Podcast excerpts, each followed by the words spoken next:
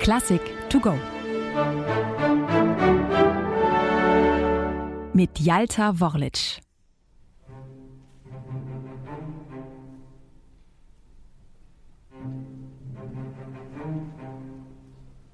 Bereits die ersten Takte der Ouvertüre zur Oper Rusalka lassen erahnen, dass dieses Märchen wohl kein glückliches Ende nehmen wird. Es ist die Geschichte der kleinen Meerjungfrau im tschechischen Rusalka, die sich unsterblich in einen Prinzen verliebt, der sie aber gar nicht wahrnehmen kann. Eine Vielzahl an Künstlern hat der Stoff zu Bearbeitungen inspiriert. Im Jahr 1900 wagt sich nun auch der böhmische Komponist Antonin Dvorak ans Werk.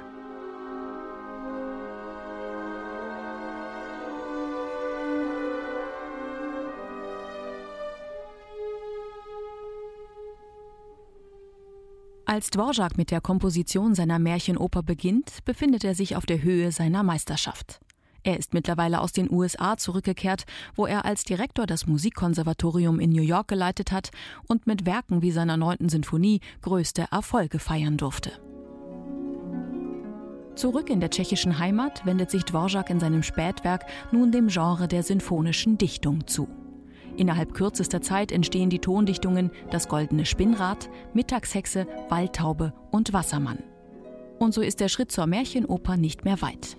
Dvorak willigt sofort ein, als der Prager Theaterregisseur Jaroslav Kvapil ihm sein Libretto zu Rusalka vorlegt und ihn um die Vertonung bittet.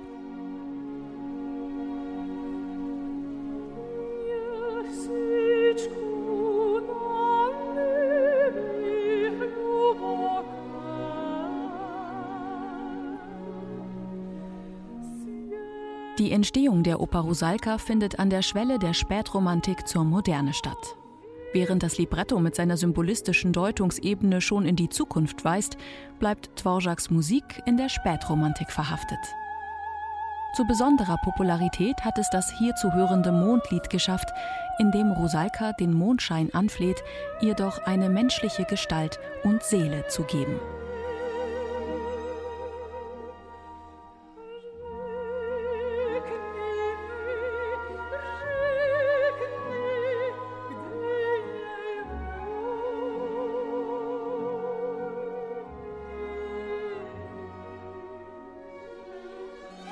Allen Warnungen des Wassermanns zum Trotz sucht die kleine Nymphe schließlich Rat bei der Hexe Yeji Baba.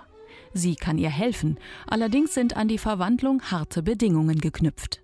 Rosalka wird ihre Stimme verlieren und, sollte es ihr nicht gelingen, die Liebe des Prinzen für sich zu gewinnen, bedeutet dies ewige Verdammnis für ihn und für sie, dass sie fortan als Irrlicht, seelenlos und einsam umherirren muss. Rusalka lässt sich darauf ein. Yejibaba vollzieht ihr Hexenwerk.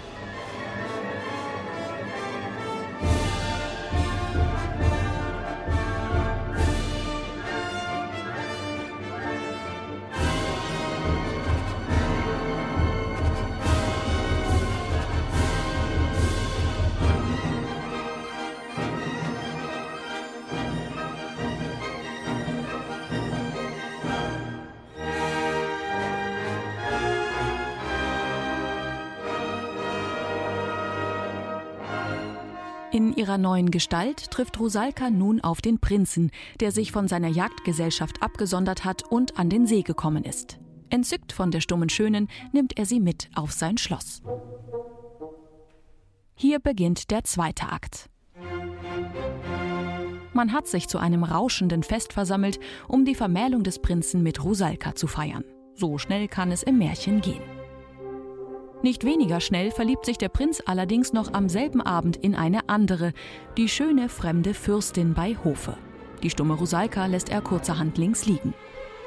Verzweifelt stürzt sie sich hinunter zum Weiher im Schlosspark, wo der Wassermann schon auf sie wartet. Er hatte sie von Anfang an gewarnt. Angsterfüllt klagt sie ihm, jetzt da sie widersprechen kann, ihr Leid, bittet das Väterchen um Hilfe.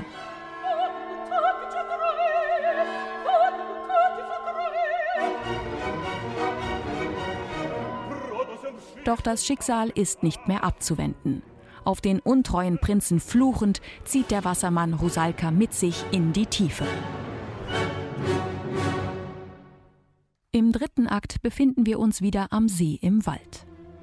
Rosalka sitzt, wie zu Beginn des ersten Akts, auf der Weide am Seeufer. Ihre Gestalt ist leichenblass, die Augen bereits ohne Glut.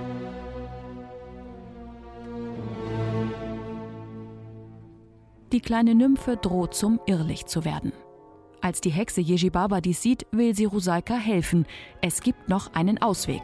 Einzig das Blut des Prinzen könne sie vor ihrem Schicksal bewahren. Der Liebste muss sein Leben lassen. Es muss sein.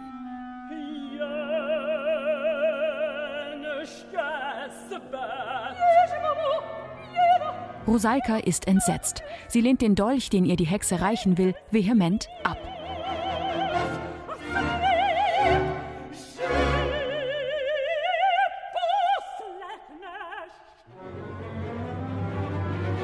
Schließlich kommt der Prinz ans Seeufer. Er hat seinen Fehler erkannt und möchte Rosalka um Verzeihung bitten. Die erscheint im Mondlicht. Traurig erzählt sie ihm von ihrem Schicksal, fragt ihn, warum musstest du mich dein eigen nennen, warum brachst du mir die Treue?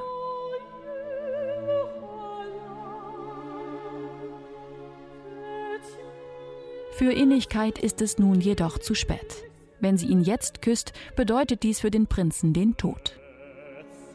Der aber will ohne Rusalka nicht leben und wünscht sich von ihr den Todeskuss. Was du spendest, soll willkommen sein. Küss mich und ich bin ewig dein.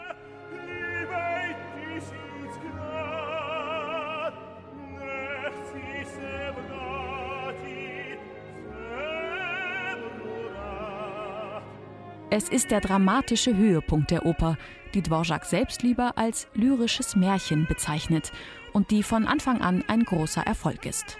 Bis heute ist die Geschichte von der kleinen Seejungfrau das beliebteste Bühnenwerk von Dvorak.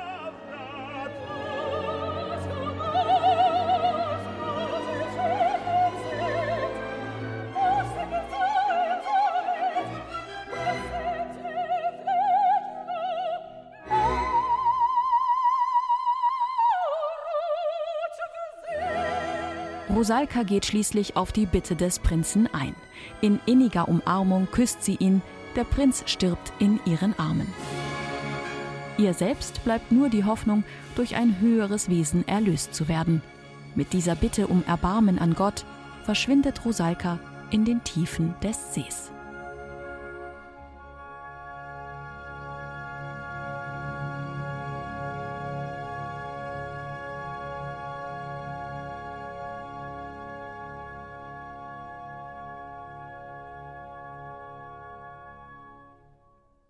Eine digitale Werkeinführung des Norddeutschen Rundfunks. Weitere Folgen finden Sie unter ndr.de-classic to go.